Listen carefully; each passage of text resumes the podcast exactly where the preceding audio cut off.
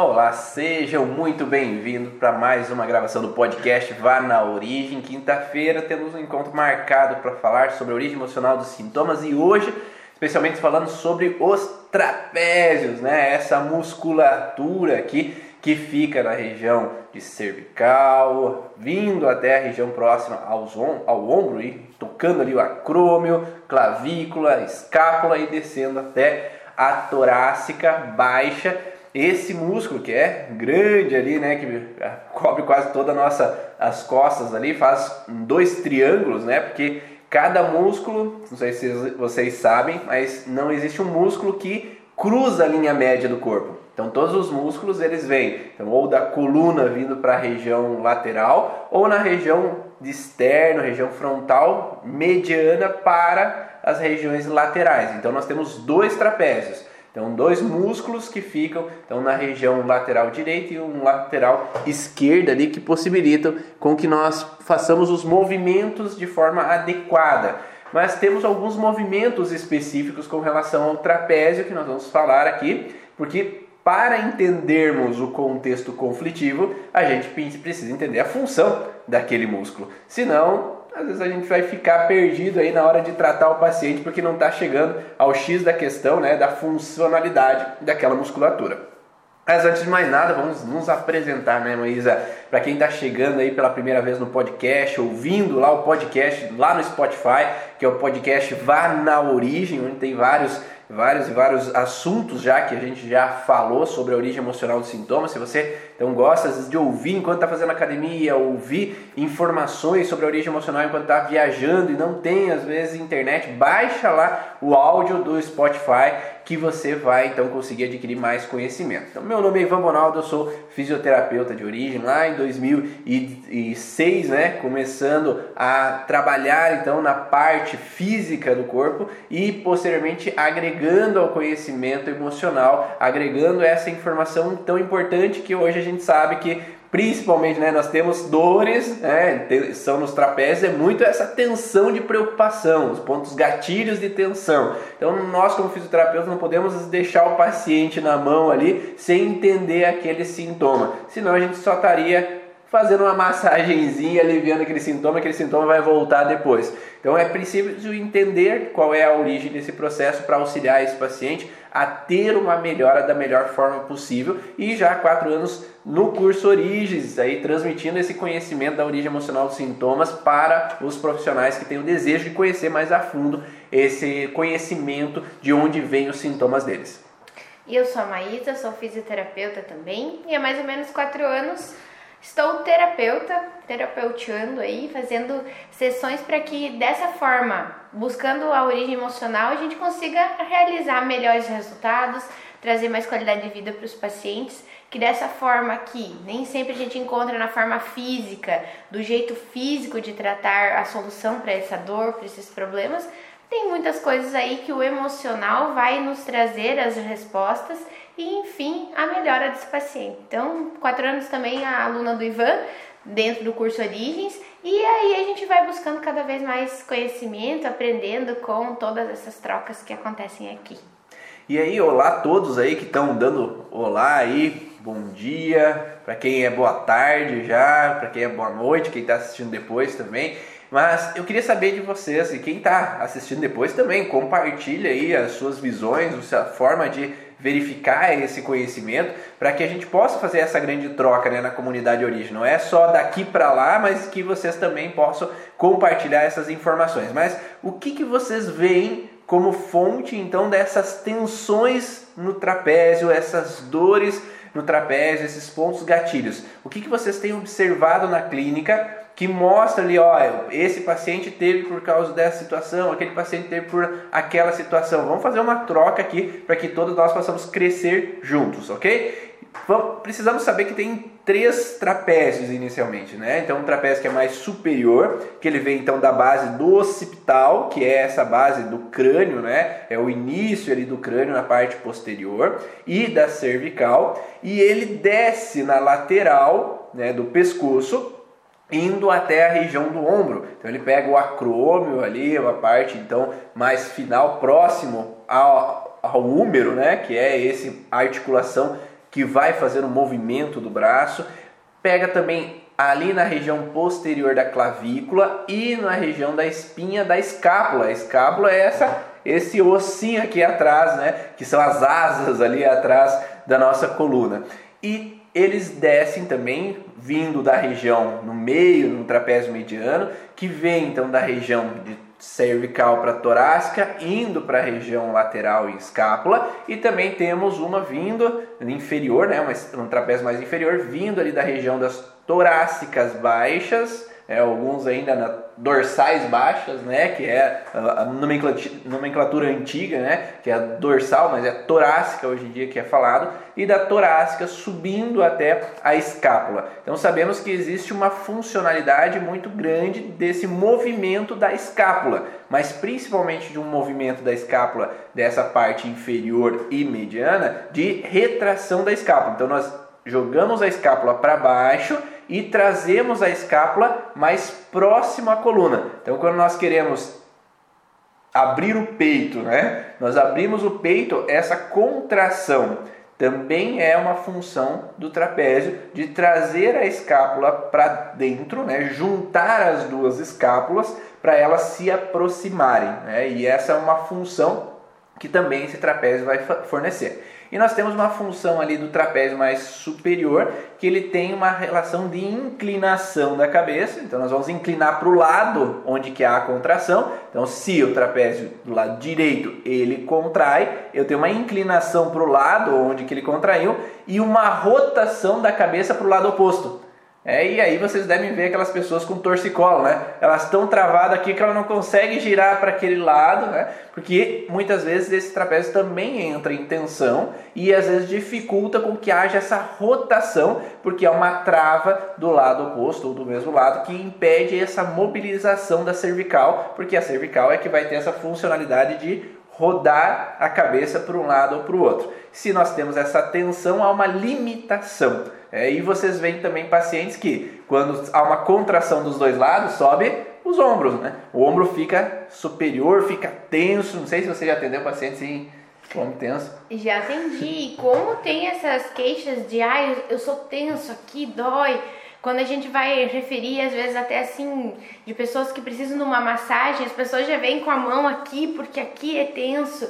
Então é como se fosse uma região muito comum, digamos assim, de estar tensa, das pessoas reclamarem desses, de, dessa prisão, desse incômodo nessa musculatura. E como eu falou, é um músculo tão grande, né, que se uma fibra vai começando a é, complicar a outra, as de cima vão pegando as de baixo, se você tem uma contração, uma tensão bem generalizada, ela incomoda bastante, ela tem uma limitação forte, essa questão de você ter toda a mobilidade do teu peito, do teu tronco, né? Então as pessoas reclamam muito mesmo disso. Mesmo que seja algo que não é tão evidenciado como um problemão, né? Porque é quase que comum, né? Você ser tenso nessa região ou porque o estresse traz essa tensão, então é normal, porque quem não está nervoso, quem não está estressado com alguma coisa, né? Então, como tem toda essa extensão do músculo, a gente sempre vai olhar para cada uma das especificidades das áreas que são mais tensas, que a pessoa se queixa, ou essa limitação de movimento que às vezes é visível, que realmente a pessoa tem um, até um momento de tônus, né, daquela musculatura do, de um lado, de outro, os pontos gatilhos ali na palpação, para quem vai e realiza massagens também para relaxar, diz, nossa, eu tô com uma bola, isso aqui tá contraído essa, essa região aquela região é mais afetada e ela vai dizer algo sobre o conflito que a pessoa está vivendo.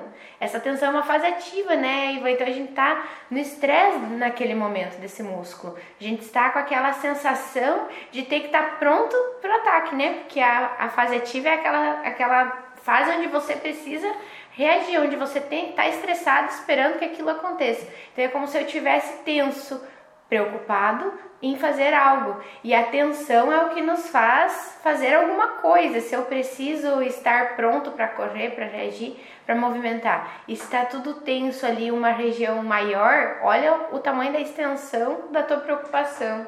É uma tensão de prontidão, né? Como se tivesse que estar os músculos em prontidão para qualquer coisa que vai acontecer. Se eu estou no músculo flácido, eu não estou pronto para reagir a uma situação e gerar então uma solução imediata, né, o mais rápido possível. E como nós estamos falando de promover uma ação, nós estamos falando de um estímulo motor. O estímulo motor significa que há uma inervação que vai gerar um estímulo para a musculatura. Né? O oposto do que quando nós falamos de uma, uma, uma, alteração né, sensorial. Quando é sensorial, eu tenho uma recepção de informação. Então eu tive um toque na pele, então eu senti, veio a inervação da pele e passou até chegar lá no meu neocórtex, onde vou decifrar aquela informação. Onde eu tive, às vezes, uma sensação digestiva, então foi uma informação para o neocórtex e eu senti que o meu o intestino está ali trabalhando. Eu tive uma informação visual, auditiva, gustatória, foi para o neocórtex para eu receber essa informação. Agora é o oposto. Eu tenho uma informação inversa, que vem do neocórtex indo em região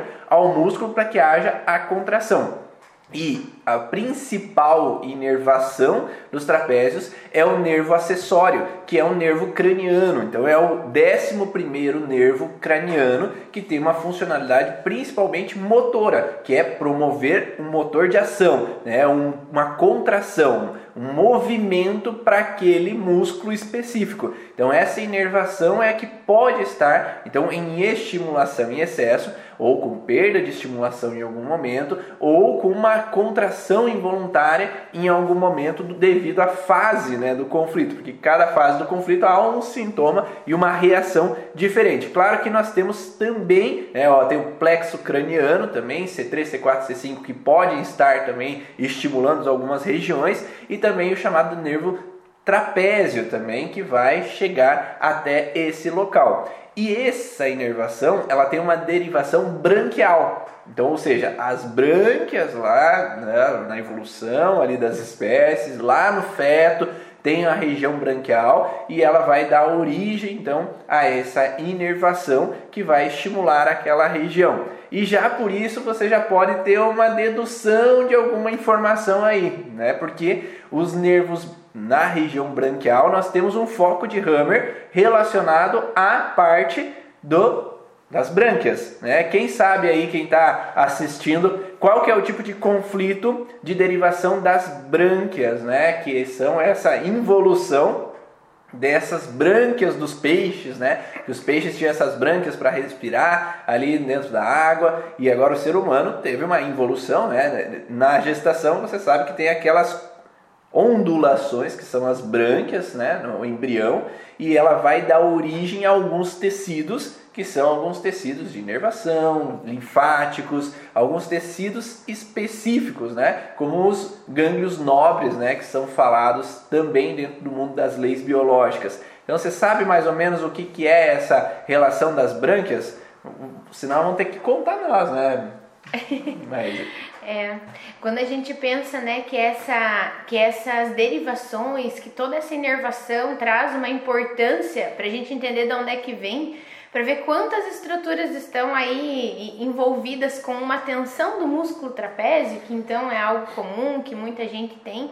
Então, a importância de a gente saber qual é a, a estrutura, qual é a inervação, qual é a, até o local vertebral que está incluído naquela dor, naquele incômodo do paciente, para a gente saber realmente o que, que é que traz porque pode ser uma, uma insegurança, uma tensão do quê? O que, que eu preciso estar preparado para quê? Então, cada região, ela está dizendo algo. O que é aquilo que a inervação pode trazer, aquilo que o conflito específico pode trazer, é algo específico para cada parte, para cada dor e para cada fase também, como a gente falou aqui, né? Que é uma fase de estar pronto. Se eu estiver despreparado e acontecer o conflito, acontecer de novo aquela situação, eu não vou ter a reação, não vou ter a resposta e vou sair lesado, provavelmente, né? A gente sempre quer sobreviver, aquela reação para sobreviver, manter-se na vida e se eu estiver tranquilão ali sem me preocupar, que tipo de ação eficiente eu vou ter, né? Lá, pelo menos alguém respondeu, né? Então nós temos os medos frontais, derivações da, das brânquias, esses medos do que pode ser que vai acontecer. Eu já vivi isso e eu não quero viver de novo aquela situação. Então por isso que muitas pessoas que têm tensões em trapézios têm uma relação de medos antecipativos é, que é o medo de viver de novo. Então eu falo quem, ah, quem é ansioso, às vezes tem essas tensões, né? Uhum. Quem é preocupado tem essas tensões, quem é inseguro tem essas tensões, porque remete ao medo antecipativo, ao medo do que pode ser que vai acontecer, porque ah, eu já vivi uma situação de julgamento é, quando eu fui apresentar um trabalho na frente da turma, e aí quando eu vou para apresentar um trabalho de novo, eu fico tenso ali naquela região do pescoço até o ombro, então aquela tensão naquele local, nessa preocupação com o que pode ou não vir a acontecer ali na frente, se vou repetir aquela história ou não, se vai viver aquele julgamento ou não. Posso ter uma situação é, das mais diferentes possíveis, né? Às vezes eu vou atender pacientes e às vezes eu fico preocupado com medo que eles não vão gostar, com medo que não vou ter resultado suficiente, com medo que não vai ter uma ação eficiente com a técnica que eu estou usando. Então posso ter uma preocupação com relação ao que vai acontecer ali dentro daquela sessão e aí eu gero uma tensão. Ou eu preciso viajar e às vezes eu fico preocupado que eu vou ter que deixar o trabalho para trás, eu não vou estar trabalhando ali naquele momento, então eu fico tenso com relação a alguma situação. Ou mesmo com contextos familiares, onde o paciente pode viver situações de preocupação. Minha mãe está lá com tosse, será que ela está com Covid ou não? Será que ela está vivendo alguma situação? Não. Meu pai está passando por alguma situação ali de dificuldade financeira, será que ele vai dar certo ou não? Será que vai fluir ou não? Então eu posso ter essas tensões perante essa preocupação antecipada e daquilo que a gente já viveu ou do que a gente está vendo acontecer, né? Então, se em um momento eu já tive esse problema lá dentro do meu núcleo familiar, eu me preocupo que isso possa acontecer de novo. Se eu já vi alguém adoecer, falecer em função de um problema que a gente está vivendo, eu fico preocupado com aqueles meus ou com aquele sintoma que eu tô tendo. Ah, essa dorzinha de garganta, será que é algo, é uma dor de garganta normal ou se é algo que está referindo já ao nosso problema, à nossa pandemia? aquilo que eu já vivi ou aquilo que eu vi que pode dar ruim, aquilo que pode dar algo muito errado, eu vou ficar preocupado. Até tem uma questão, né, que as pessoas dizem, ah, eu fico muito no computador, então me dói essa musculatura. Podemos ter aí uma, uma estrutura lesada, uma questão física? Pode, mas aquela pessoa que não tem uma, uma, uma uma frequência nessa posição, não teria uma lesão muscular, chega um dia, fica ali 15 minutos no computador e começa aquela ardência, aquela tensão, aquela dor. Então, o que será que aquele trabalho no computador está referindo para mim? Qual é a preocupação que eu tenho de ter que estar tá fazendo aquele trabalho? Será que você vai terminar apto aquele trabalho? Será que as pessoas vão gostar daquilo que eu estou fazendo? Ou até aquilo que eu estou resolvendo ali num e-mail. Num... Geralmente as pessoas dizem, ah, fiquei muito tempo fazendo meu TCC, fiquei muito tempo fazendo. Então aquilo ali não é talvez só a posição ou a questão do computador, aquela questão de, de tensão de eu ter que olhar, não errar, fazer da melhor forma, talvez seja a preocupação, a tensão que está trazendo essa musculatura mais rígida, mais com tônus forte para mim reagir àquela, àquela situação. E não só a posição, a má postura e tudo mais que a gente costuma falar, né? Ou até aquela situação de estar tá ali digitando e o chefe passa atrás, fica olhando, né? Então é aquela situação de preocupação com relação a essa tensão, essa pressão que eu sinto talvez naquele ambiente, né? Claro que a gente fala ali que tem várias estruturas né, nessa região do trapézio que vão gerar diferentes contextos de sintomas. Então nós falamos aqui principalmente nessa parte mais superior, né? E também pode haver situações onde mais abaixo nós podemos ter um princípio simbólico onde a pessoa pode sentir apunhalada pelas costas. Uhum. Então essa região entre as escápulas ali, onde eu posso sentir que aquele abraço que eu dou, aquela pessoa que eu abraço, aquela pessoa que eu tenho afetividade, mas ela me escondeu coisas ou ela agiu pelas minhas costas, ela fez algo é, contra ali os meus princípios, contra o que eu acredito que deveria ser algo injusto, algo incorreto, um chefe então eu posso ter também alterações. E me fez lembrar também, Maísa, que se a parte superior ela tem uma função de inclinar né, para a lateralidade relacionado àquele músculo e rodar para o outro lado, às vezes pode ter aquele princípio assim, eu não quero nem olhar para lá o chefe que está chegando, eu não quero nem olhar para aquela aquela pessoa que trabalha do meu lado ali, não quero nem olhar para a Maísa porque lá vem bomba, vai brigar comigo, vai encher a paciência.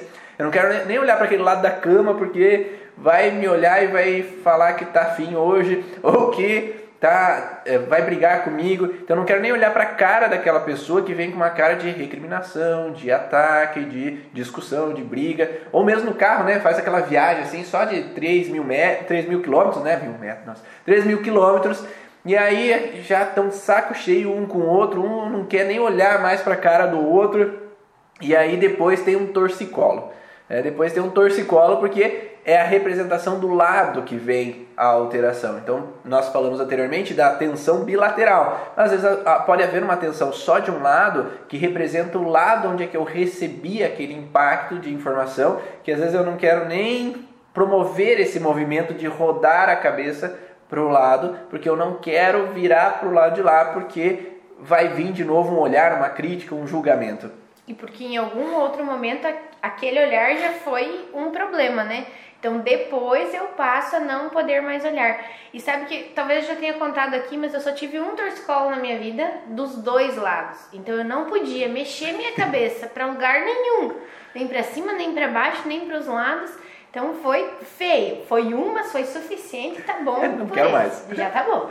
Então é essa sensação de você não poder olhar para lado nenhum, de você estar meio presa, encurralada nesse sentido de olhar para frente e seguir aqui, porque para os lados não dá, né, para olhar. E uma, um, às vezes essa tensão vem não só do pescoço, como vem o meio das escápulas, então é uma sensação de você estar meio até imobilizada naquela situação que você está vivendo, tão tensa, tão complicada que não tem como você se mexer. Aquela sensação de realmente não sei o que fazer, não sei para que lado que vou e não tem para que lado escapar, né? Então, uhum. tudo isso vai remeter àquela história que você viveu, qual é o tipo de tensão, qual é o tipo da, da, da situação que você viveu para ter, para ter te limitado tanto, para ter te impactado tanto, né? A tensão ter sido tão grande para não deixar fazer movimento, para doer tanto, para ter essa inervação tão evitada ali naquele momento. E aí, quando nós falamos então sobre essa parte motora, né, da inervação motora, que vai dar esse estímulo em excesso para aquele músculo, nós estamos falando então de uma incapacidade de promover uma ação. Então, sempre nós vamos pensar em conflito motor de promover um movimento, de uma incapacidade em promover esse movimento. Então, ou porque eu me sinto incapaz de promover um movimento, porque eu não quero olhar para aquele lado, eu não quero fazer esse movimento, mas eu tenho que fazer, ou eu sou forçado ou obrigado a fazer aquele movimento, ou porque eu me sinto preso sem poder promover aquele movimento. Então, se eu me sinto preso, por exemplo, na cadeira do dentista, né, onde eu não posso virar para o lado, eu quero sair dali, mas eu não posso, eu tenho medo, eu posso ter as tensões na hora ali da consulta, né? ou na hora que está retirando o dedo do siso, na hora que está fazendo aquele trabalho ali durante o atendimento, porque eu estou sobre uma preocupação, então uma incapacidade na ação de sair daquele lugar, uma incapacidade da ação de né, me levantar, me tirar daquela, daquele movimento, daquela ação que é uma sensação de se sentir preso naquele momento. Então pode entrar nessa relação. A pergunta ali de se um contexto de submissão ele pode estar relacionado a esse princípio. Ele pode desde que esteja associado né, a esse princípio. Então eu posso me submeter a uma situação com medo antecipativo de que algo vai acontecer. Então eu me submeto, mas eu fico nessa preocupação no medo antecipativo e aí eu tenho as tensões em trapézio associado. Então eu posso, às vezes eu tenho que me submeter a uma situação, mas com esse medo antecipativo de alguma situação e temos um algo a mais, né? Existe alguns profissionais que eles colocam um contexto mais simbólico também nesse processo relacionado a essas tensões dessa região, que é o princípio de que eu me proíbo de me conectar com os meus desejos e necessidades. Não sei se vocês já já tiveram por será? Será que alguém já teve isso? Não sei. Mas será que vocês já tiveram alguma situação na vida de vocês assim que eu quero tanto uma coisa, é visceral para mim, é um desejo visceral. Eu quero ir falar com aquele cara, eu quero falar com aquela menina, eu quero tanto comprar aquilo, eu quero tanto ter um desejo visceral de algo, mas a cabeça proíbe, né? O, o racional ele não, não faz isso, não faz isso que vai dar M, tá? não faz isso que vai ter um problema depois. Conta aí se vocês já tiveram esse tipo de situação. Dá um, um ok aí, dá, fala aí se você já teve esse tipo de situação, só pra gente saber se a gente tá alinhado, né? Quem nunca, né? É como se fosse aquela situação, né, de que eu quero, mas eu não devo. Será que é a hora certa? Então, cada vez mais eu vou ficando nessa sensação de que será que eu posso? Será que eu não posso? Mas eu gosto muito ou eu tenho essa oportunidade. Então, eu fico nessa sensação de que realmente a atenção, às vezes generalizada, não me deixa fazer esse movimento mas porque minha cabeça está dizendo que é melhor não. Não tá certo ou não é inteligente nesse momento, não tá na hora. Então você precisa ficar ainda apto para que se aquilo aconteça, mas eu me seguro, me prendo para não realizar, para não fazer nenhum movimento nesse momento em que ainda há dúvida, que ainda pode ser errado, que alguém pode julgar também, conforme os conflitos que vem da pessoa, né? Se alguém pode julgar aquilo como algo não certo, que, que isso não devia ter sido não devia ter sido feito. E é também importante dizer, né, Ivan, que às vezes as pessoas passam por essas tensões, por esses incômodos e elas não sabem aonde foi que isso aconteceu. Não, mas eu nunca tive medo de dirigir.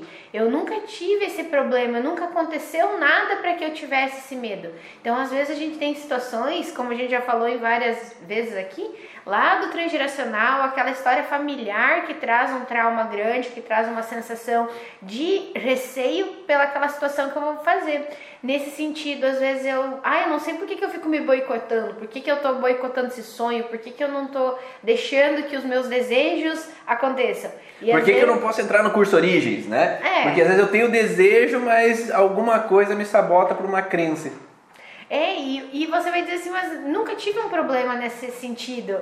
Nunca, nunca consegui dar nunca não consegui dar conta de um trabalho, de um curso. Por que não eu, eu estou travada nesse sentimento, nesse, nesse querer não poder ou achar que não é certo? E às vezes lá atrás existe o julgamento de uma ação, de uma atitude precipitada, de algo que realmente você não deu conta tá lá atrás. E vem aquela historiazinha, vem aquela cartazinha dentro do teu bolso que alguém te disse: Ó, oh, meu filho, cuidado com isso, essa situação é complicada, pode dar um erro muito grande, você pode ser culpado, você pode inúmeras questões que podem ter acontecido e que hoje a pessoa não consegue dizer sim, aconteceu lá um problema naquela vez, não consegui pagar, não deu não dei conta, aí não fui terapeuta e fiz o curso, e o curso era caro. Na questão de dirigir, a gente busca sempre um, um problema que aconteceu na direção. A pessoa diz, não tem problema, eu nunca dirigi, eu simplesmente tirando agora a carteira e não estou conseguindo pegar o carro para dirigir. Então a gente vai olhar às vezes lá atrás, porque aqui não há um motivo real, mas existe a tensão de que em algum momento isso não pode não dar certo. Uhum, perfeito. E aí quando nós entramos nesses padrões, a gente tem sempre às vezes um, uma sabotagem interna, né, que faz com que eu não posso promover os meus desejos.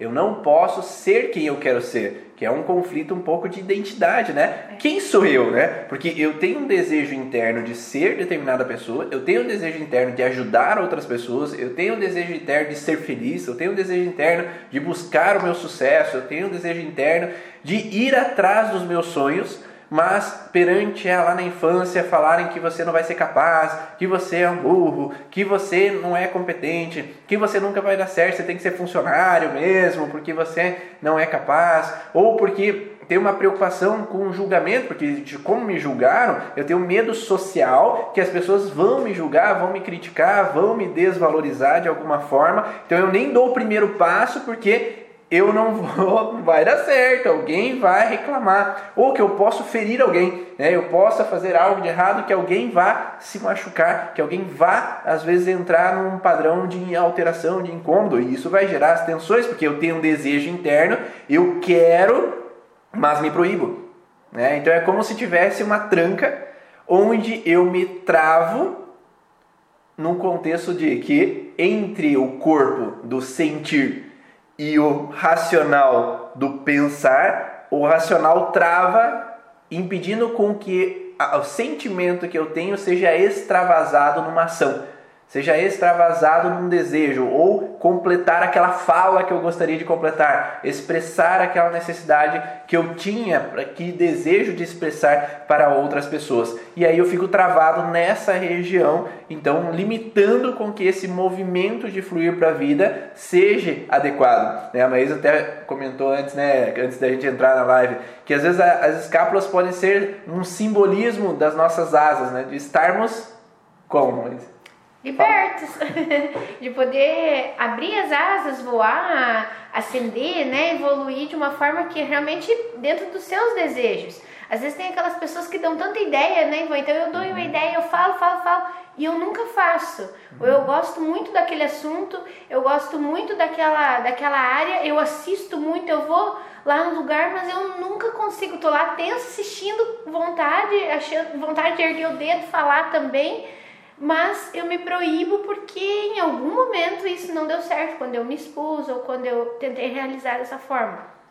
Então, de certa forma, as nossas asas estão fechadas, né? E essa musculatura que está por fora, ela está mais externa a esses ossos, né? Elas mantêm tanto fechadas quanto bem para dentro. Se mantém aí e fica quietinho. Então, nesse simbolismo, né? Pode existir também uma, um fechar de asas aí meio imposto, né? Perfeito. E aí, quando nós entendemos esse princípio, a gente precisa entender um segundo princípio que a Maísa já é, iniciou ali falando anteriormente, que o que nós estamos vivendo no hoje e que está gerando as tensões é o que nós chamamos de desencadeador. É o que desencadeia o sintoma. Ou seja, é, eu falo sempre a analogia com relação ao despertador. Né? Então eu programei o despertador para tocar hoje às 5 e meia da manhã para que eu estivesse aqui na live gravando para vocês. Mas eu programei anteriormente. Então faz alguns meses que eu já programei aquele celular para despertar sempre esse horário, porque sempre quinta-feira, 7 horas da manhã, a gente tem live. Então eu programei anteriormente, mas ele despertou hoje. Então, nesse despertar é o despertador do nosso sintoma. Então, você tem que ter vivido alguma coisa que se assemelhou àquele programa que você teve anterior, que agora ele desperta. Então, eu estou preocupado em investir em tal coisa, eu estou preocupado com relação ao meu futuro, mas eu me saboto e me tranco, não desenrolo esse futuro meu. Então, eu entro numa preocupação, né? de novo, aquele medo antecipativo, onde que eu tenho uma preocupação, mas essa preocupação nem necessariamente é do hoje. É uma preocupação às vezes que remete a um padrão anterior, que lá, talvez na adolescência, lá na infância, eu fui julgado ou me proibiam de fazer as coisas que eu queria. Então é como se eu nunca posso fazer o que eu quero. Eu queria jogar futebol, mas meu pai não deixava. Eu queria fazer balé, mas minha mãe e meu pai não deixavam. Eu queria estudar tal coisa, mas era proibida. Então as minhas necessidades eram sempre deixadas em segundo plano. Então eu começo a ter esse padrão, que é um programa, né? Então, falando um programa que foi instalado lá na nossa infância, na gestação ou na nossa vida, e aí quando eu revivo essa história, eu fico na mesma preocupação. Ou, por exemplo, eu já tive, já estava conversando esses dias atrás com uma pessoa que tinha dificuldade assim, ai, ah, eu queria entrar no curso, mas eu tenho uma dificuldade, eu não sei, eu estou preocupado. E aí eu falei, será que não tem alguma coisa que te impede de iniciar as coisas? Será que lá na tua gestação, quando a tua mãe engravidou de você, você não teve alguma insegurança, não teve uma preocupação de iniciar esse primeiro projeto de vida que é a gestação? E esse primeiro projeto ele vai estar relacionado a todos os outros projetos da tua vida. Então, sempre que eu vou iniciar outros projetos, às vezes eu freio, fico um pé atrás porque é aquele medo de repetir um perigo, uma situação conflitiva, um problema, um julgamento lá naquela época que remete sempre que eu vou começar que é perigo de reviver aquela história. Então aquele programa instalado na gestação, ele é reativado em alguns momentos da nossa vida e isso vai gerar as tensões porque remete a alguma coisa. Então dizer que ah, ter tensões é normal, não, né? Tem pessoas que não têm. Então, se tem pessoas que não têm, é porque existe algo dentro desse paciente, existe algo dentro de você mesmo que pode remeter a um padrão antigo. E quando nós falamos de um programa que foi instalado e algo que foi desencadeado, muitas vezes existe um pré-programa. Um pré-programa é algo que vem antes da nossa gestação.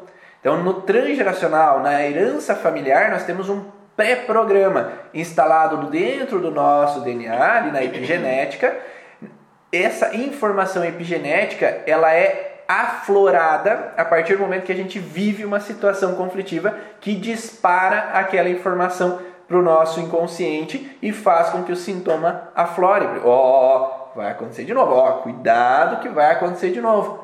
Né? E aí a gente pode pensar até que um início de vida de alguma pessoa dos nossos antepassados pode não ter sido fácil, como a chegada no Brasil, como um antepassado que veio de navio e foi duro, foi pesado, foi difícil, e aí eu encaro que sempre o começo é, é duro, é pesado, é difícil. E não precisa ser. A vida pode ser mais leve, pode ser mais tranquila, pode ser mais relax, né? Como dizem. Não, e quando a gente entende que realmente talvez o motivo real esteja lá atrás, ou esteja nessa situação de meu trisavô ter chegado no Brasil numa situação difícil, nossa, é, é um alívio, porque você imagina assim, inconsciente e conscientemente, você entendeu aquilo que realmente não faz parte mais da, do teu peso, daquilo que você tem que levar, daquilo que você tem que viver, da forma como você tem que encarar as situações. Então assim, ah, eu sei essa informação e agora o que eu faço com ela? Agora você olha de novo para tua vida, olha para aquilo que foi vivido e vê o quanto tá mais fácil ou o quanto pode ser mais fácil. Aquilo que você pode realizar agora, consciente, dar os seus passos de uma forma sem ter essa preocupação que você carregava sem saber. Às vezes eu falo para os pacientes que a gente carrega muitos lixos, né? Aquela, imagine seus braços cheios de sacolinha de lixo.